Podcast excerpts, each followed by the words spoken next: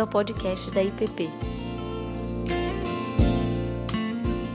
Bom, meu tema hoje, gostaria de falar sobre uma presença fiel nas artes, ou uma presença fiel na cultura por meio das artes. E para introduzir esse assunto, gostaria de compartilhar a história ah, desse teólogo, artista Makoto Fujimura. Ele conta essa história logo no, na introdução desse livro, Culture Care. É, ele tem um livro traduzido em português, que é Arte mais Fé. Esse livro ainda não foi traduzido, mas ah, o subtítulo dele é Reconectando a beleza, a nossa beleza com a vida comum. E o Makoto ele é um artista japonês, mas que reside nos Estados Unidos já há muito tempo, mas de família japonesa. Uh, ele mora em Nova York, é um artista plástico, artista visual, faz pinturas belíssimas. Ele era, fez parte da igreja presbiteriana Redeemer, que é do Tim Keller, então ele era presbítero lá. E então o Tim Keller foi muito influente, acho que também na formação teológica do Makoto, mas também o Makoto já vi o Keller falando que também foi muito influente na percepção artística e estética de como que ele compreendia o lugar da beleza na vida cristã. E o Makoto hoje ele é bem reconhecido não apenas em círculos cristãos, mas também fora. Ah, ele ilustrou ou contribuiu com algumas pinturas para a edição comemorativa dos 400 anos da, da versão King James dos Estados Unidos. E vocês sabem que a King James é, é para os americanos é a versão inspirada por Deus, né? Então, para ele participar disso é algo muito significativo. Ah, hoje ele caminha e aí interage com figuras como Bonovox e tantos outros, ah, e que então já encontrou um certo reconhecimento. Mas ele conta que quando ele assim que ele se casou, em 1983, ele recém-casado, ah, morando nos Estados Unidos, sua esposa estava fazendo mestrado, ele pintava e dava aulas. Disse que eles estavam vivendo uma situação extremamente precária, financeiramente falando, onde eles ah, mal tinham aquilo para subsistência e sobrevivência da semana, ou quase que diária. Disse que a alimentação deles, a dieta deles, estava à base de latas de atum. Então, ah, era uma situação muito difícil, muito apertada, e disse que um dia ele estava muito preocupado com ah, como que ia pagar o aluguel, pagar as contas do mês, como que iam sobreviver aquela semana. E diz que a esposa dele chegou em casa com um buquê de flores. E diz que na hora, quando ele olhou para aquele buquê de flores, aí eu só fico imaginando o Julius, né, do Todo Mundo Odeia o Chris, né? Rochelle, você gastou 2 dólares e 27 centavos nesse buquê de flores. Eu fico imaginando isso na minha cena. Mas ele disse que ele ficou indignado com a esposa dele porque ela comprou e trouxe um buquê de flores para casa. E aí ele respondeu até de maneira dura e ríspida para ela assim: a gente mal está dando conta de comprar comida e você está gastando dinheiro com flores. E diz que a resposta dela ficou gravada no coração dele até esse dia, isso já tem mais de 30 anos. Mas ela respondeu para ele: Mas nós também precisamos alimentar a nossa alma. Ela deu uma resposta para ele, que era um artista, lembrando que a vida e a existência humana vai além da sobrevivência e da subsistência de coisas práticas e funcionais. Nós carecemos, ansiamos por beleza, por sublimidade, por transcendência, por coisas que nutrem a nossa alma e nutrem a nossa existência. Ah, precisamos mais do que o alimento. Obviamente que isso é extremamente necessário. Mas o próprio Jesus dá a resposta ao diabo na tentação do deserto. Né? Não só de pão viverá o homem, mas de toda a palavra que vem da boca de Deus. Então, para Makoto, o sentido de ser uma presença fiel da cultura, e ele usa essa história para dar sentido ao título dele, o que, que ele quer dizer com cuidar da cultura, ou participar da cultura, ou ser uma presença fiel na cultura? Para ele significa nós trazermos, como cristãos, também um buquê de flores para a nossa cultura. Nós trazermos beleza que possa ser compartilhada e possa contribuir para o bem comum. É para ele, é trazer para um ambiente da cultura um buquê de flores, lembranças de beleza que podem ser tanto efêmeras quanto duradouras de tal modo que essas se façam presentes nos ambientes mais mais inóspitos até mesmo onde a sobrevivência está em jogo. E ele vai dizer então que a beleza, talvez ela não seja fundamental para a nossa sobrevivência, mas ela é essencial para o florescimento humano. E como o, o Igor já adiantou, nós temos uma crise estética né, no mundo. A arte moderna, você falar de beleza é um grande tabu ah, em alguns círculos da, da arte moderna ou pós-moderna, porque a arte moderna rejeita esse conceito de beleza, tratando isso como ah, algo relacionado a um elitismo, a algo superficial, a beleza como uma fuga da realidade, como uma negação das realidades duras da vida, então, o que se tem hoje é um niilismo, muitas vezes, na arte moderna, que quer simplesmente ah, eliminar toda a ideia de beleza e apenas mostrar a feiura que há no mundo, mostrar a maldade, mostrar a corrupção humana. E muitas vezes é isso que impulsiona, ou a angústia humana impulsiona muitos artistas ah, modernos e pós-modernos. Mas essa crise da estética da beleza não é exclusiva do mundo lá fora, é, é, é daqui para dentro também da igreja e das nossas realidades comunitárias. E aí eu me lembro de um, de um artigo que o Guilherme de Carvalho, pastor lá da igreja do Igor, escreveu há muitos anos atrás, ele falando que o problema do evangelicalismo brasileiro é um problema estético. E com isso ele não estava falando sobre decoração da igreja, o que, que a gente faz com o tempo, com os cultos, não, mas de uma maneira mais ampla, aí sem citar nomes, ele falava dos discursos evangélicos por meio de pregadores e pastores conhecidos.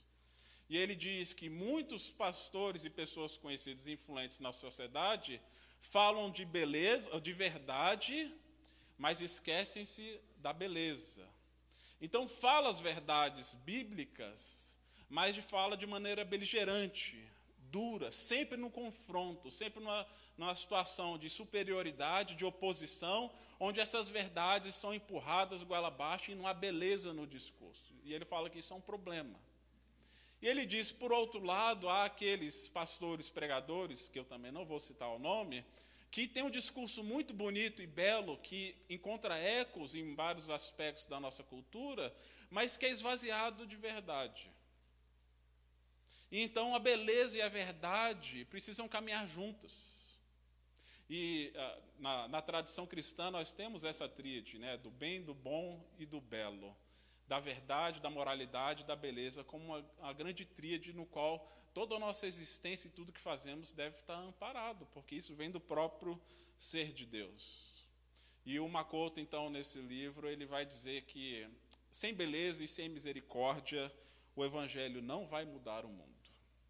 E não é que a gente precisa acrescentar algo ao Evangelho, mas nós somos como dispenseiros, como vasos. Né? Então, a, maneira como o Evangelho se encarna, ele vai encontrar forma, sentido, cor, sons, ah, texturas, é, aromas, palavras.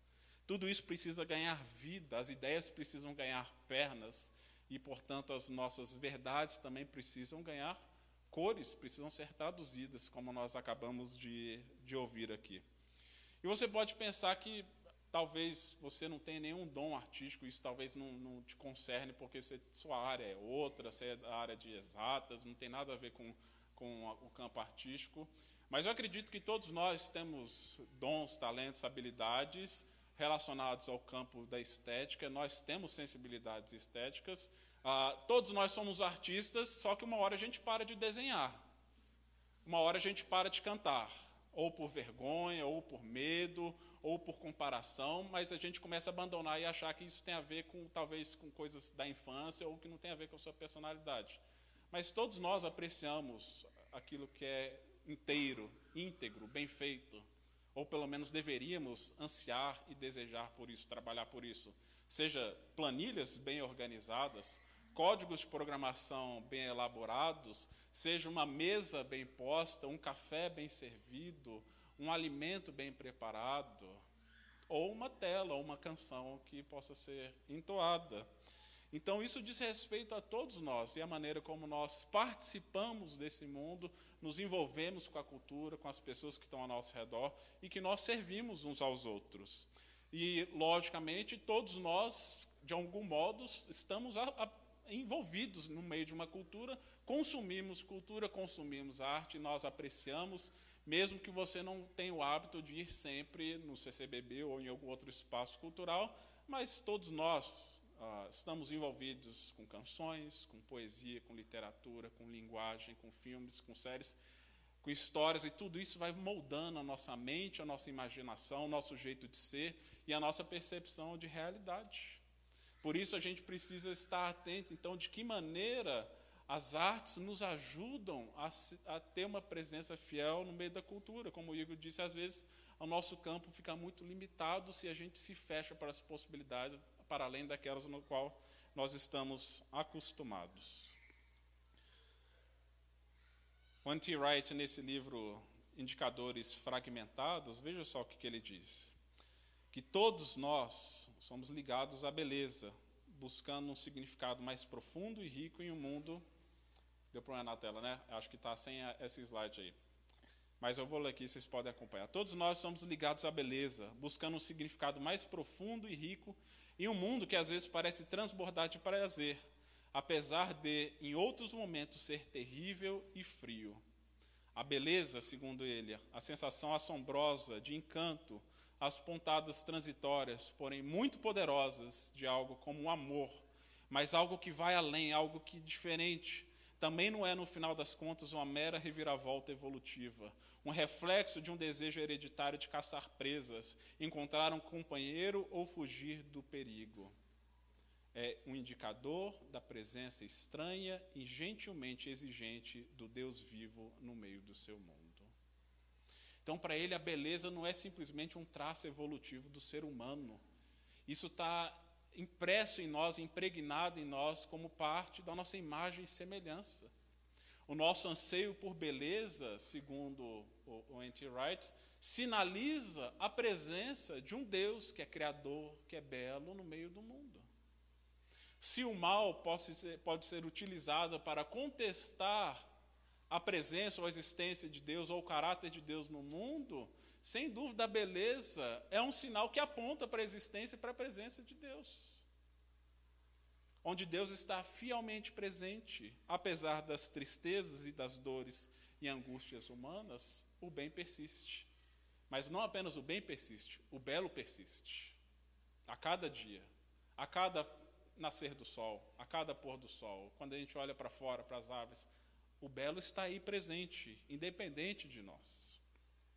De onde vem então esse chamado artístico, ou o chamado para nos envolvermos ah, com essas esferas, com essas realidades, senão além da própria criação. Richard Balkman, ah, no livro A Teologia do Apocalipse, pode voltar, pode voltar. Richard Balkman, teólogo, ele afirma o seguinte: No princípio, Deus plantou um jardim para abrigar a humanidade, e no final ele lhes dará uma cidade.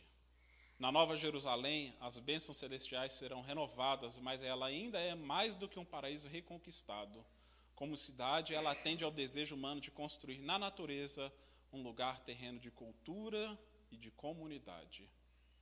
Por que esse tema entre cidades e jardins? Porque Deus colocou o homem num jardim e vai levá-lo para uma cidade, ou vai dar à humanidade uma cidade. A criação ela é muito boa mas segundo James Smith, o fato dela ser muito boa não quer dizer que ela é completa, porque a criação não veio com escolas, hospitais, automóveis, com obras artísticas. Então, para ele, a vocação humana é desenvolver o potencial latente da criação, é explorarmos os elementos da criação, cultivando e guardando ah, o meio ambiente, mas extraindo dele os recursos para o florescimento humano seja extraindo pigmentos minerais para você fazer pigmentos para tintas, seja os metais para fazer um saxofone ou para fazer um microchip que forma tecnologias modernas, utilizando os recursos da natureza para o alimento ou para o desenvolvimento de vacinas. E é essa cidade que nós ansiamos, aquilo que nós fazemos hoje, de algum modo já aponta para a glória dessa cidade futura e irá participar dessa realidade uh, que nos aguarda.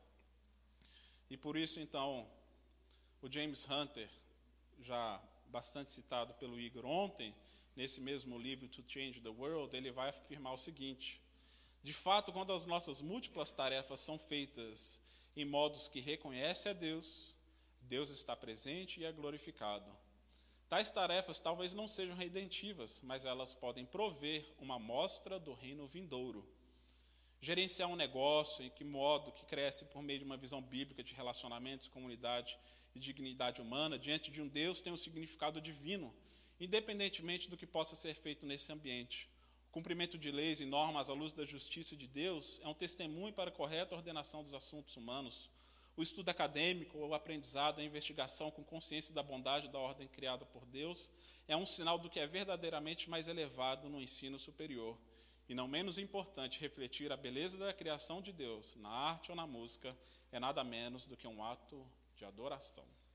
Em resumo, a fidelidade às mais elevadas práticas de vocação diante de Deus é consagrada e ela mesma é transformadora em seus efeitos. As nossas vocações talvez não sejam redentivas, no sentido de que nós não somos salvos por aquilo que fazemos, mas também não vão salvar as outras pessoas, é Cristo que faz, mas elas são transformadoras. E de algum modo misterioso também participam na obra reconciliatória de Jesus Cristo dentro da sua criação.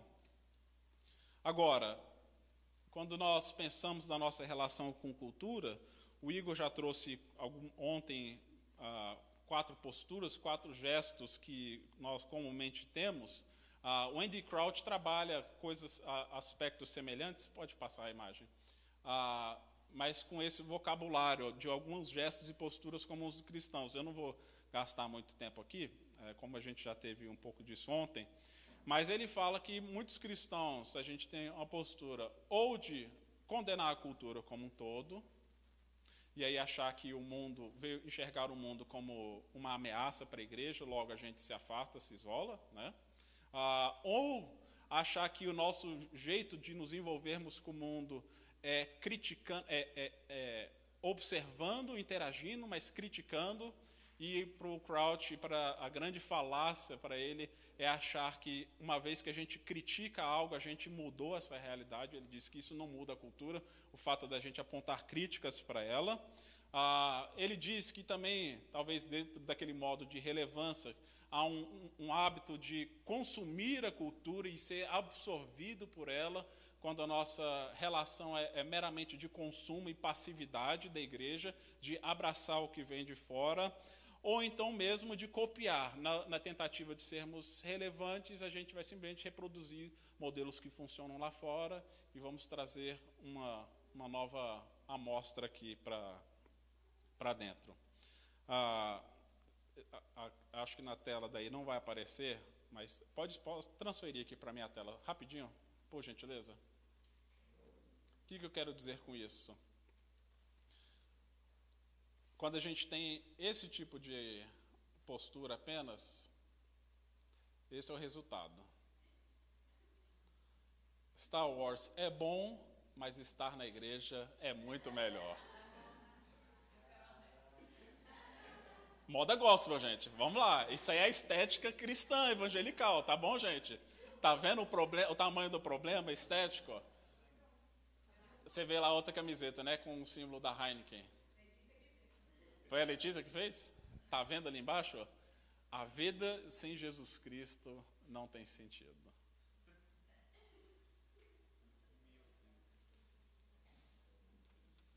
Você vê que aí tem uma mentalidade de consumo, há uma crítica, ou seja, pega aquilo que talvez ah, um, bem cultural como o filme Star Wars, imbui uma crítica, falando assim, é bom, mas não é tão bom quanto está na igreja, copia e transforma isso num produto, mas sim, mas muito pior do que, do que é.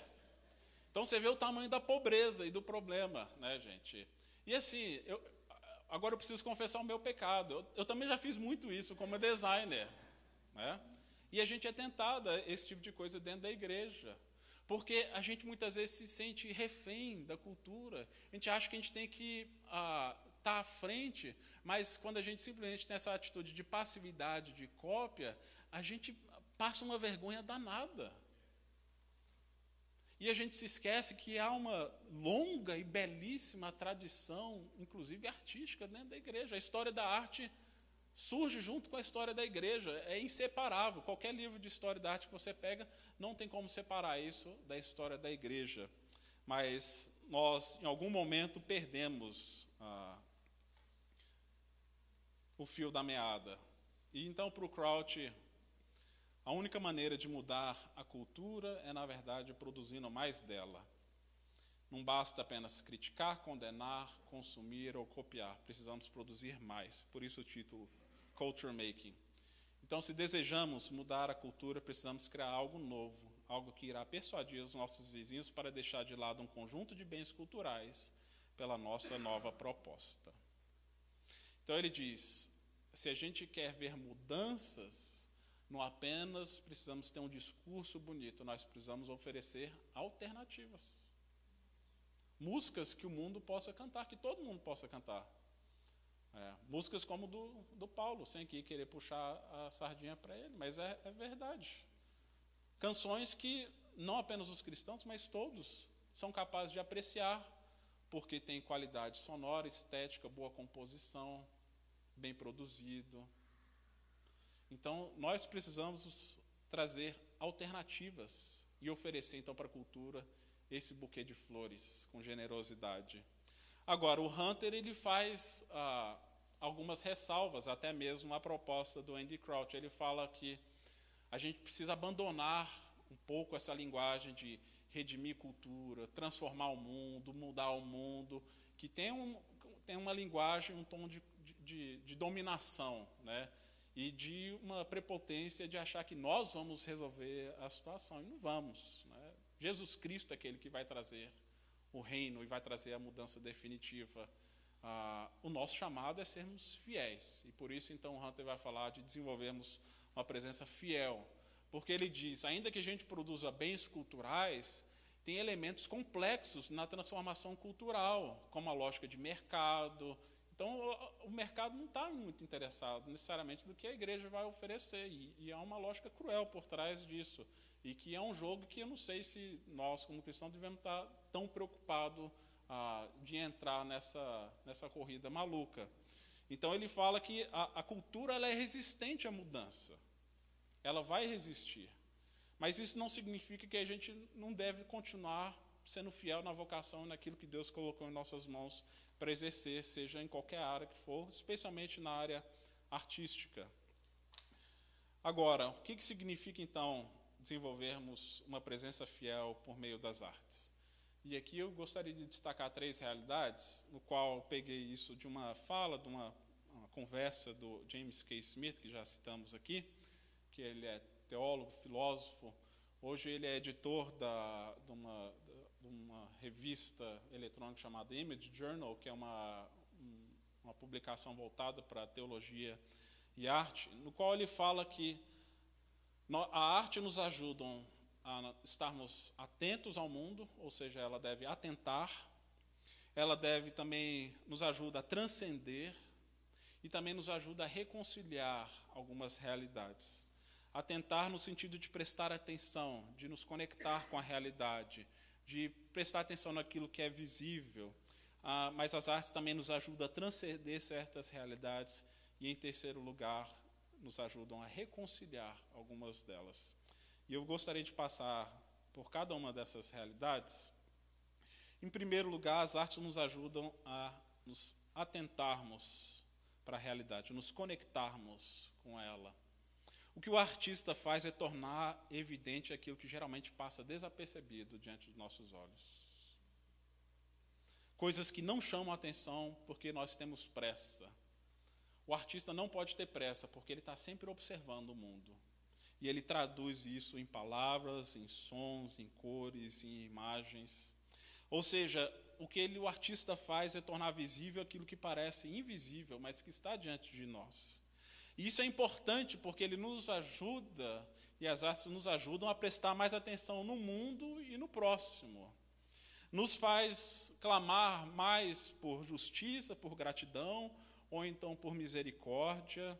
A boa arte, ela nos conecta com a realidade, ela abre os nossos olhos para aquilo que está diante de nós e muitas vezes não percebemos. Ela nasce de um contexto muito específico e nos faz olhar para essa realidade com mais atenção. Poetas falam de flores, falam do céu, falam das nuvens, falam do mar, fala de uma pequena, de um pequeno inseto, dão nome para as coisas. Você já reparou que alguns comediantes, os que são melhores, são aqueles que falam de coisas assim que você faz todo santo dia que você nem percebe, e ele te dá uma descrição da realidade e você de repente, nossa, é isso mesmo, né? E você acha hilário porque você se, se, se identifica com aquela situação. Então, um bom artista ele faz isso, ele coloca diante de você uma realidade que você faz, você sabe que existe, mas você não percebe ela. Então, as artes nos ajudam a fincar nossos pés na realidade. E é por isso, então, que Eugene Peterson vai dizer que a teologia, e ele diz isso, o, Eugene Peterson ele foi professor do Regent College, e em 2013 foi criada a cadeira de arte e teologia no Regent, e foi batizada a cadeira Eugene Jenny Peterson de Teologia e Arte. E no discurso inaugural dessa cadeira de artes, desse campo de estudos dentro do Regent, onde eu estudei, ele deu essa palestra chamada Why This Chair? Por que essa cadeira? No sentido, por que esse campo de estudo acadêmico? No qual ele diz o seguinte: a teologia é o polo norte e a arte o polo sul da vida cristã. A teologia é o estudo do que Deus faz e diz, a arte é o que as pessoas fazem e dizem em todo o contexto do que Deus faz e diz. Precisamos de ambos os polos para compreender a vida cristã. O polo norte da revelação de Deus e o polo sul da nossa participação dessa revelação. Você não pode ter um sem o outro se quiser manter a singularidade e a integridade de cada uma dessas realidades. Vou atribuir um nome bíblico a cada polo. Moisés é o polo norte da teologia e Bezalel é o polo sul das artes. Mas precisamos de ambos os polos se quisermos viver a vida cristã em sua totalidade. Então aqui ele está se referenciando à narrativa bíblica do Êxodo, no qual a primeira metade do Êxodo coloca Moisés como o grande personagem que guia o povo para fora do Egito e o leva para o deserto rumo à terra prometida. Mas a partir do capítulo 25, capítulo 30, o personagem que mais ganha destaque no livro do Êxodo é Bezalel. O primeiro homem que a Bíblia descreve como cheio do espírito foi um artesão, um arquiteto, um engenheiro, alguém que recebeu unção do espírito para instruir as pessoas para a construção do tabernáculo e desenvolver um projeto de tal modo que a adoração ganhasse cor corpo, vida, materialidade. Onde a experiência de fé não fosse simplesmente uma realidade espiritual etérea, vaga, mas tinha concretude dentro do tabernáculo, porque o tabernáculo tinha cores, tinha sons, tinha cheiro, tinha sacrifício, o sangue era derramado, a carne era queimada, as pessoas sentiam com todos os sentidos a presença de Deus, e esse era o objetivo do tabernáculo, e por isso ele diz a, a, a, teologia me dá direcionamento. E ele fala isso no livro As Memórias de um Pastor. Ele, ele explica um pouco melhor o que, que ele quer dizer com polo sul e polo norte da vida cristã. Ele diz que a teologia não me permite me perder em estética e entretenimento. Mas a, sem as artes, a adoração e a salvação teriam se confundido com as generalidades de uma êxtase celestial. Ou seja, um me coloca com os pés firmados no chão e o outro mantém meu coração minha mente na eternidade. Por isso nós precisamos das artes, da adoração, das canções que fazemos aqui dentro, que produzimos e cantamos aqui, mas também fora. Porque ou iremos espiritualizar tudo e viveremos uma vida dicotomizada, no qual a gente não vai ter como criar pontos de contato com a nossa cultura, com os nossos colegas e amigos de fora, fugindo da nossa natureza corpórea encarnada, ou viraremos materialistas também, que é outro risco, de negarmos toda a realidade espiritual e eterna e viver a partir apenas da matéria, do prazer, dos sentidos. Mas o ponto é que as artes nos ajudam, então, a prestar atenção na realidade, a atentarmos para aquilo que é real, visível diante de nós. Alguns exemplos para tentar tornar um pouco mais claro o que, que eu quero dizer com isso. Primeiro das Escrituras. Vocês se lembram do episódio entre o rei Davi e o profeta Natã. Davi havia adulterado e elaborado todo um plano para que Natã fosse, ou Urias fosse morto na batalha após o seu adultério com Batseba, né, que era esposa de Urias. E então Natã percebe que Davi precisa ser confrontado como rei. Como que ele vai falar isso sem perder, sem ser degolado e de tal modo que os mecanismos de defesa de Davi também não interfiram nessa abordagem dele? O que que Natan faz? Conta uma história. Conta uma história de um rico que pega a ovelha, toma do pobre, que mata, sendo que ele tinha inúmeras ovelhas gordas. Por que, que ele conta uma história? Porque as histórias elas conectam com nosso, nossos sentidos mais internos, vão além da nossa racionalidade, vão além dos nossos mecanismos de defesa, vão além da nossa argumentação. Elas tocam na nossa imaginação, nas nossas emoções. Davi se identificou com aquela história. Davi reagiu de maneira muito dura a princípio, dizendo: Esse homem precisa ser morto, esse rico que roubou. E aí vem um soco no estômago porque o fim da história, Natan diz para Davi: Davi, tu és esse homem. Natan usou uma história para apresentar uma realidade visível para Davi, mas que ele não estava enxergando, estava cego. E nós precisamos também cultivar essa sensibilidade para perceber como que Deus age para além da nossa racionalidade. E obviamente utilizar isso para o bem, seja para promover verdades bíblicas ou para denunciar realidades do pecado. Quando nós olhamos para uma imagem, eu gostaria de mostrar a imagem como essa. Isso aí é a Guernica de Pablo Picasso, né, pintado em 1937. Essa aqui é uma das imagens mais conhecidas de Picasso. Né? Ela tem 3 metros e 49 de altura e 7,76 de largura. Então, é uma obra gigantesca, impressionante, né? que está lá na Espanha. O que, que Picasso está retratando aqui? O horror da guerra. Né? Após o bombardeio da cidade de Guernica, na Espanha, ali na região da Biscaia, no País Basco, durante a Guerra Civil Espanhola. É, o próprio general espanhol ordenou o bombardeamento dessa cidade, no qual inúmeras pessoas foram mortas. E então Picasso fez essa pintura a convite do governo espanhol seguinte, como uma resposta de lamento para uma realidade dura, no qual talvez o povo talvez não quisesse ver. Então a, a arte nos coloca em contato com a realidade que a gente não quer enxergar muitas vezes. Aqui nós temos, apesar da abstração de Picasso, a gente sente angústia, correto? O que, que a gente vê aí? Membros despedaçados, né? o cavalo relinchando. Ah, ali é uma referência a Pietá, né? a, a Maria segurando uma criança, né? uma mulher segurando um bebê falecido e ela gritando né, no alto, um, um touro flagelado. Assim, é, é uma cena de desespero. Então a arte não apenas retrata a beleza, ela também tem seus aspectos feios, mas o genial é que ainda assim há pontos de luz na obra. Aponta que tem um caminho de esperança. Se a gente, ao sermos confrontados com essa realidade dura e feia, tivermos uma postura também de mudança. E aí nós temos o ponto de luz, a vela, sutilezas.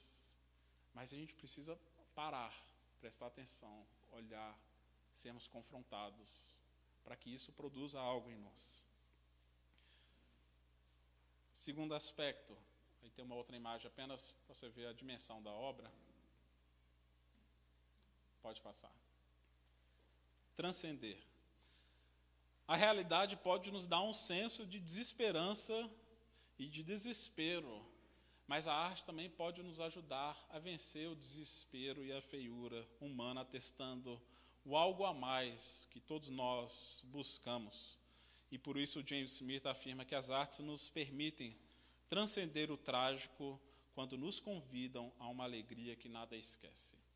E com isso ele não está dizendo simplesmente produzir arte alegre, feliz, que simplesmente ignora as realidades, mas que tem um, aponta para uma direção, que reconhece o lamento, a dor, a tristeza, né?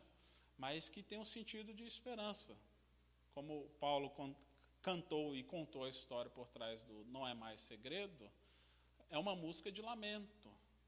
Mas é uma música de lamento, mas que também nos ajuda a transcender essa realidade, no sentido de que aponta para um algo a mais, que nos traz paz, que nos traz vida, que nos aponta para um caminho de libertação.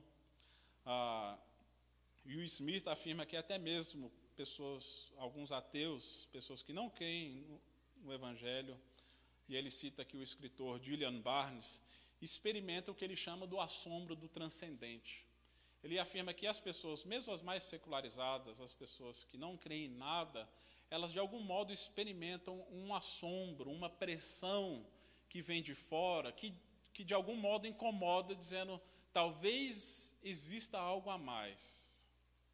E, e esse Julian Barnes, é, esse escritor, ele afirma: eu não, eu não acredito em Deus, mas eu sinto falta dele. Ah, é, é, é, meio incoerente, né? mas acho muito, acho muito curioso e sincero da parte dele. Mas ele diz que o ambiente ou espaço onde ele mais sente a, a saudade de Deus, que ele não crê, é quando ele encontra-se com artes produzidas por alguns cristãos. Esse assombro do sagrado vem por meio de canções, de músicas, muitas delas sem letras, orquestras. Ah, e é ali que ele é confrontado com a falta de sentido e propósito e pela falta de transcendência. Por isso, então, o Smith vai afirmar no livro Imaginando o Reino: se o Evangelho deve capturar imaginações e santificar a percepção, não precisamos apenas de professores, pregadores, estudiosos e doutores da igreja para nos dizer o que fazer. Precisamos também de pintores, romancistas, dançarinos, compositores, escultores designers, cujo trabalho criativo mostre o mundo de outra maneira, permitindo-nos imaginá-lo de forma diferente e, portanto, perceber de forma diferente e agir diferente. Então, se o Evangelho vai capturar as nossas imaginações e transformar essas realidades, nós precisamos não apenas dos pastores, dos mestres, dos professores, precisamos dos poetas, dos artistas, dos escultores, designers que nos mostrem o mundo de uma outra maneira, que apontem para esse senso de transcendência, de realidade. E é por isso um poeta vai dizer que a arte é uma forma de resistência à imperfeição da realidade, bem como uma tentativa de criar uma realidade alternativa uma alternativa que se espera que, possa, que possua as marcas de uma perfeição concebível, se não realizável.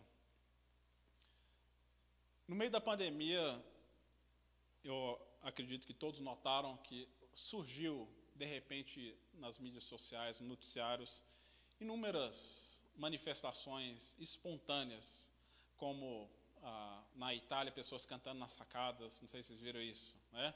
cantando nas sacadas todo fim de tarde. De repente, pessoas começaram a fazer pão caseiro, nunca tinham feito pão em casa, né? começaram a bordar, começaram a compor músicas. Eu lembro do Carlinhos fazendo inúmeras, Carlinhos veio fazendo inúmeras ah, colaborações e também apresentações durante a pandemia. Ah, por quê? Por quê?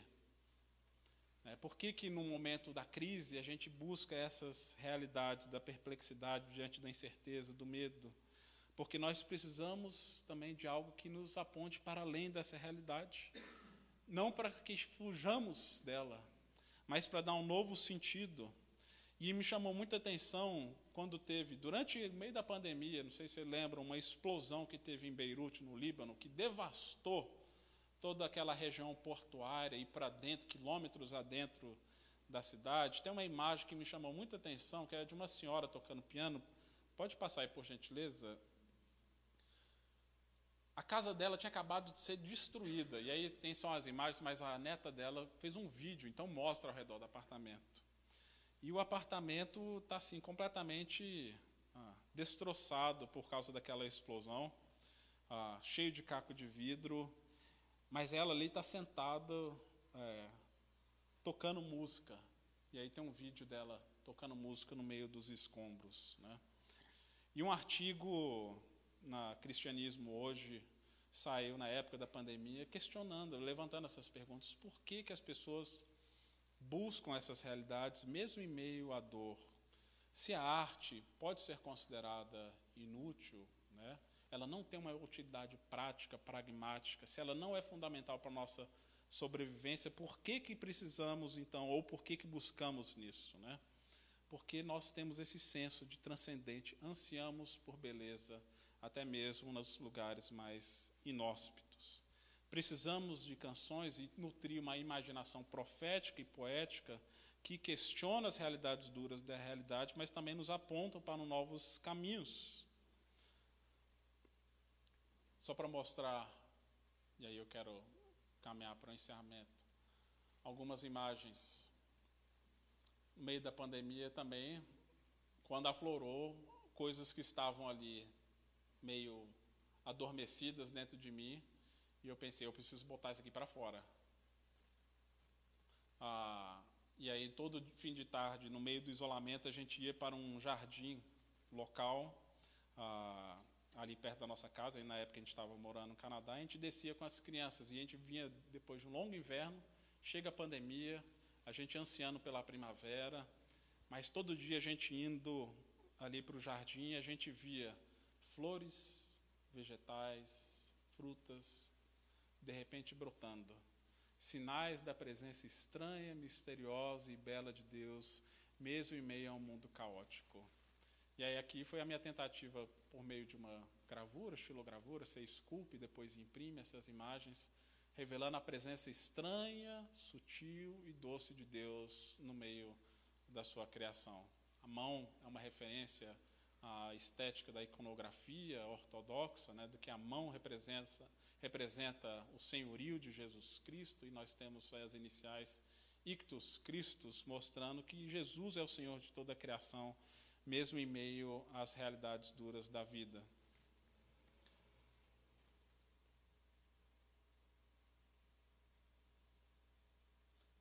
Essa, talvez um pouco mais dura e mais pessoal, quando a gente se despediu do Tiago aqui na nossa igreja, filho do pastor Ricardo, eu assistindo o culto online, a, o velório, e aí eu lembro que o pastor Tiago citou que a música que o Tiago ouvia todos os dias era Oceanos.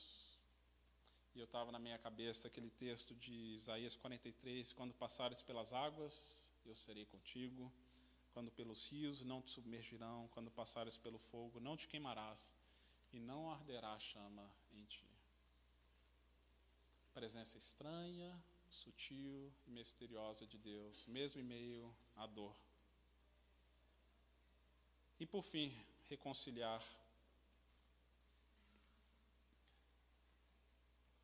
Makoto ele questiona: artistas no último século têm atuado na sociedade revelando nossa desolação, mas nesse século podem eles liderar o caminho para a reconexão reconciliação e reintegração. A generosidade de um artista nesse sentido pode significar mediação em meio às guerras culturais. A generosidade de um artista pode significar mediação em meio às guerras culturais, começando por superar caricaturas, introduzindo diversidade, nuance e até mesmo paradoxo na natureza da conversa, e então ensinando à sociedade a linguagem de empatia e reconciliação. Ele diz que a destruição e a desolação e a dissolução são muito mais fáceis e rápidos do que a criação e a conexão. Mas a arte pode ser uma forma poderosa de resistência não violenta. Pode ser uma alternativa a uma postura beligerante nossa.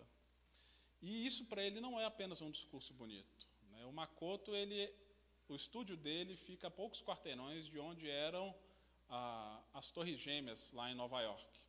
Então, quando teve o atentado do, do 11 de setembro, ele não apenas temeu pela sua vida, mas isso criou um, um trauma, um, uma, uma, perturbação emocional tremenda na vida dele.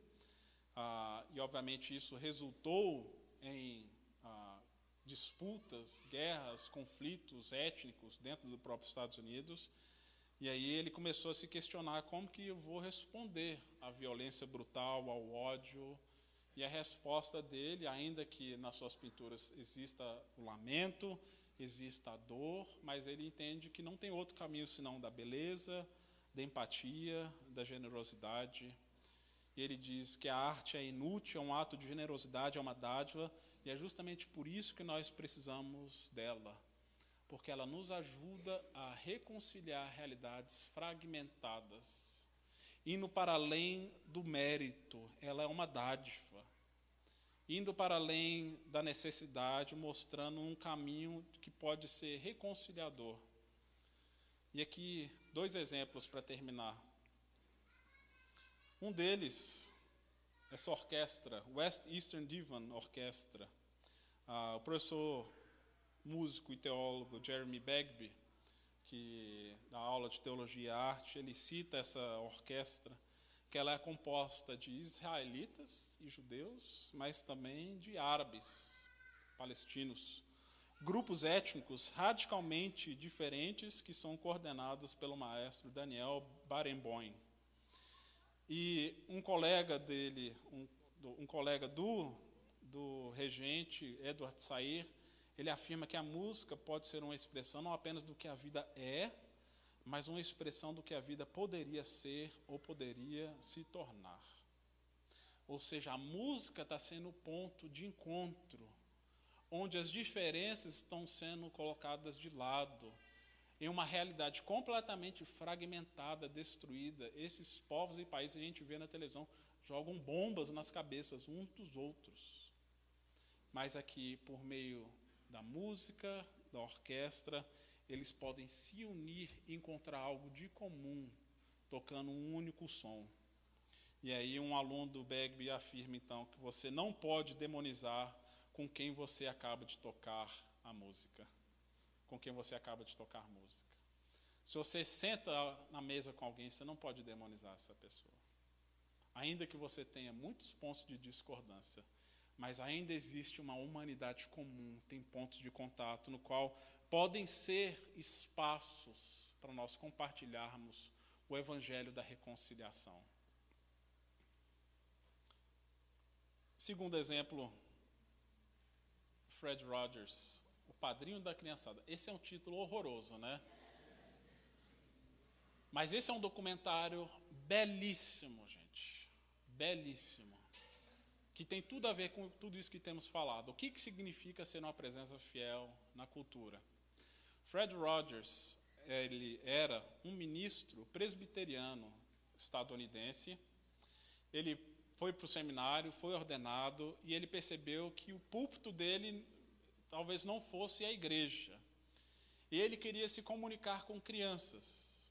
E ele se preocupava, ele tendo crescido, tendo uma infância atribulada, com muitas questões de autoestima, de identidade, ele queria ajudar crianças a se enxergarem melhor à luz da identidade que Deus nos dá, como o Igor falou. Então ele, ele desenvolveu um programa de televisão, ele é músico, pianista também, e você, no documentário, mostra que tinha tudo para dar errado. Porque ele é um sujeito que ele não está usando roupas coloridas, você está vendo, ele usa um, um terninho, gravata, sapatinho, ele não infantiliza as crianças, nem o seu programa, mas ele consegue sentar no mesmo nível delas e falar de igual, e falar das emoções, dos sentimentos e de algumas coisas complexas que são de traduzir para uma mente de uma criança. Ah, mas o seu programa perdurou na televisão pública norte-americana de 1968 até 2001. O último programa que ele foi convidado a participar foi para falar para crianças sobre o atentado do 11 de setembro. Como que se traduz essas coisas, né? E, e logo que iniciou o seu programa, em 1968, foi o mesmo ano onde as coisas e tensões raciais e sociais dos Estados Unidos estavam em ebulição.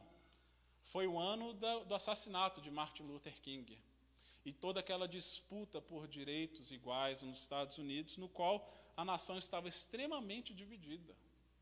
extremamente fragmentada. E aí ele cria que ele não deveria fugir de nenhum assunto ou temática para falar de crianças, com crianças. Seja falando sobre caráter, sobre moralidade, sobre família, sobre divórcio, e tudo isso, obviamente, à luz das Escrituras, mas uma linguagem que todos poderiam compreender é, pelas suas falas, pelos personagens envolvidos no programa dele, ou por meio das canções dele. E, e em, nesse mesmo período, você tinha ações como dessa. Pode passar a imagem, por gentileza. Ações como essa, onde tinha espaços onde negros não poderiam frequentar, né, como piscinas públicas, mas os atos de resistência, e o Luther King também participou de atos como esse, onde negros, junto com alguns brancos também que estavam lutando por essa mesma causa, simplesmente entravam nessas piscinas como um ato de resistência, sem causar alvoroço, mas isso, de algum modo, obviamente, causava uma reação muito violenta. E a reação violenta, nesse caso, é esse gerente de um hotel, no qual essas pessoas estavam ali se banhando, e ele está despejando ácido dentro da piscina, porque ele queria, segundo ele, limpar a piscina dos negros. É, é isso que está acontecendo e está circulando na mídia norte-americana nesse período, no qual o Fred Rogers está ah, fazendo o seu programa. E o desafio dele é como que eu vou traduzir isso? Como que eu vou adereçar essas tensões para crianças? E aí, pode passar. Num dos seus programas, e aí ele foi pioneiro, inovador em vários aspectos, num deles foi um dos primeiros programas de televisão branco que tinha também um personagem negro que fazia parte ah, sempre da, do programa, que era o Officer Clemens, que era um policial, era a figura de um policial. E aí, então, um dia, diz, logo após esses acontecimentos como um todo, o policial aparece no programa e o Fred Rogers, que está ali como se reproduzindo um cenário de uma vizinhança, ele diz então para o policial: Poxa, está um dia quente, não é mesmo? Está muito quente. Eu acho que eu vou refrescar os meus pés aqui nessa piscina. Ele tira os sapatos, põe os pés dentro da água e fala para o policial: Negro, você não quer se juntar a mim? Você não quer participar também? Botar os seus pés aqui comigo? Ele não diz nada além disso. Mas a força simbólica da imagem já diz tudo. E essa cena foi se repetindo depois em vários outros programas, onde ambos juntos, e muitas vezes a, a imagem dava o close nos pés branco dele junto com os pés negro do policial. Ou então ele lavando e secando os pés do outro. Já viram essa cena antes? Cuidar da cultura significa trazer um buquê de flores para ela, mas também lavar os pés, até mesmo daquele que é diferente de nós. Trazer beleza, esperança, trazer vitalidade e reconciliação em realidades no qual talvez o mundo diz não tem como reconciliar, não tem como consertar ou até mesmo nós, como os cristãos, vamos dizer, não tem mais jeito né, da gente criar pontes. O que nós temos agora são muros. Mas a arte, de algum modo, pode nos dar uma nova imaginação e criatividade para responder alguns desafios do nosso tempo.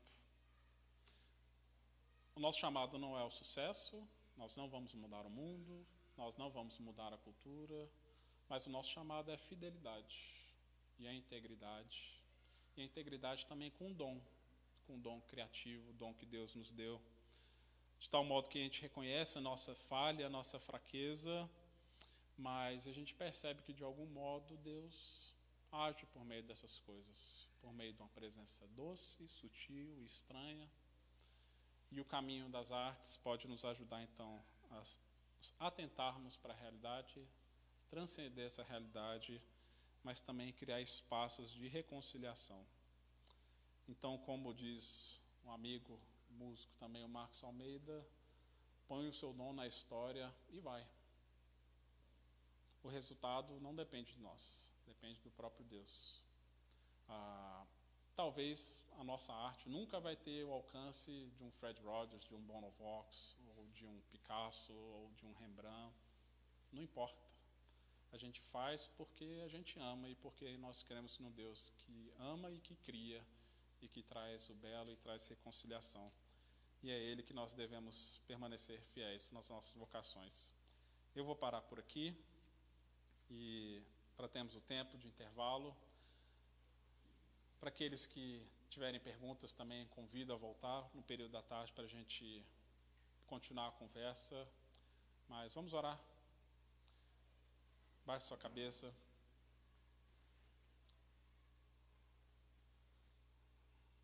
Senhor Deus, amado Pai, te agradecemos porque o Senhor é um Deus criador, um Deus bondoso, um Deus que traz beleza, transformação para o nosso mundo, para o nosso meio e nos chama para participar dessa realidade.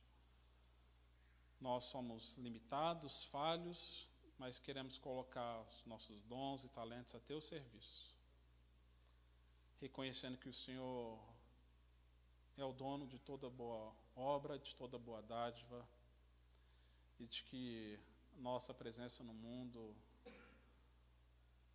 ela muitas vezes é difícil, é de afirmação, é de antítese ao mesmo tempo, mas queremos ser fiéis a Ti, ó Deus. E também, de algum modo, trazer beleza do Senhor para que a glória do Senhor seja manifesta nesse mundo, ó Pai. Que o Senhor use-nos como a tua igreja, como teu povo, despertando em nós aquilo que só o Senhor pode dar, dons, talentos, mas também que a nossa resposta seja de fidelidade, de obediência, de integridade, como nós temos ouvido. É o que oramos a Ti, no nome de Cristo Jesus. Amém, Pai. Você acabou de ouvir o podcast da IPP. Para saber mais, acesse nossa página em www.ippdf.com.br.